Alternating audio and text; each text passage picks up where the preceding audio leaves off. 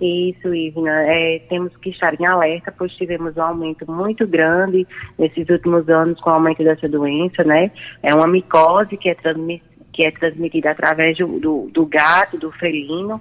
Também pode ser transmitida, em alguns casos, com, com a parte de, de, de, de, furadas de algumas, de algumas plantas, aquelas famosas farpas que a gente encontra em, algum, em algumas partes mais relacionadas à, à, à, parte agrária, mas geralmente o transmissor é o gato e a gente tem que ter bastante cautela, porque apesar de ser uma doença não em estado tão grave para o ser humano, mas pode gerar algumas complicações dependendo do seu estado.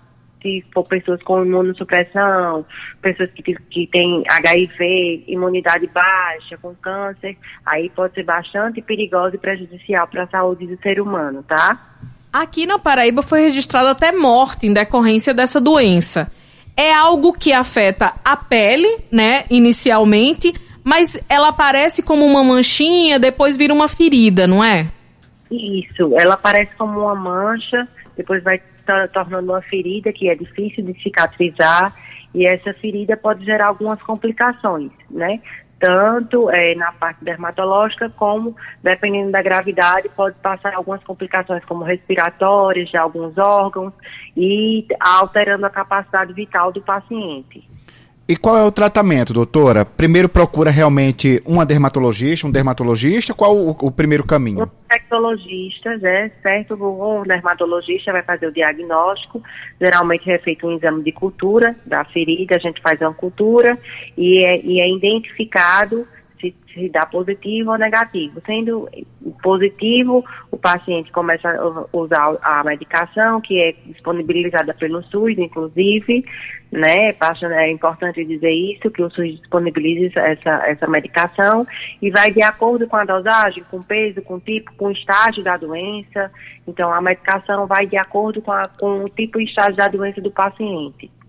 Essa doença também é chamada de, de o fungo, né? Também de, de, doença do jardineiro, justamente pela característica de estar tá ali na terra contaminada ou numa planta. Então, além da, da que a senhora falou aí da pessoa se machucar com espinho enquanto cuida de uma planta e tal, também tem a questão de se tá machucado, andar com esse machucado coberto, né? Para não ter contaminação. Isso, fazer a asepsia, né, que é a limpeza, dar uma olhada, ver como é que está a cicatrização, se está normal, se não tiver. É, se não tiver, já procurar ajuda médica para identificar, para tentar é, restabelecer o mais antes possível, para não deixar agravar a, a doença, né? É uma doença que ela é transmitida de forma fácil entre humanos também, por ser algo na pele?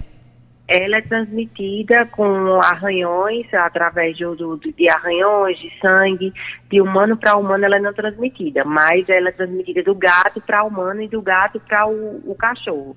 A gente não consegue transmitir, mas é, o gato sim. Importante dizer também que não é culpa do gato, tá? Ele é infectado e o, quando não tratado, ele começa a transmitir até pela ranhura de, de, das patinhas dele, pelas unhas, uhum. pela, pela saliva, por, por, mordida, alguma coisa do tipo. Uhum. Qual, quanto é, quanto demora o tratamento? Desde o diagnóstico até a conclusão do tratamento numa pessoa? Dependendo do estágio, geralmente uns seis meses de tratamento, seis meses a oito meses de tratamento. Dependendo do estágio, se for um, estágio inicial que for é, identificado logo, né? Que aí é uma pomada e também uma medicação para via oral, né? E, existe a medicação via oral, né? Que é, a, é o traconazol, que é um antifúngico, e dependendo também tem imunossupressores, dependendo da gravidade.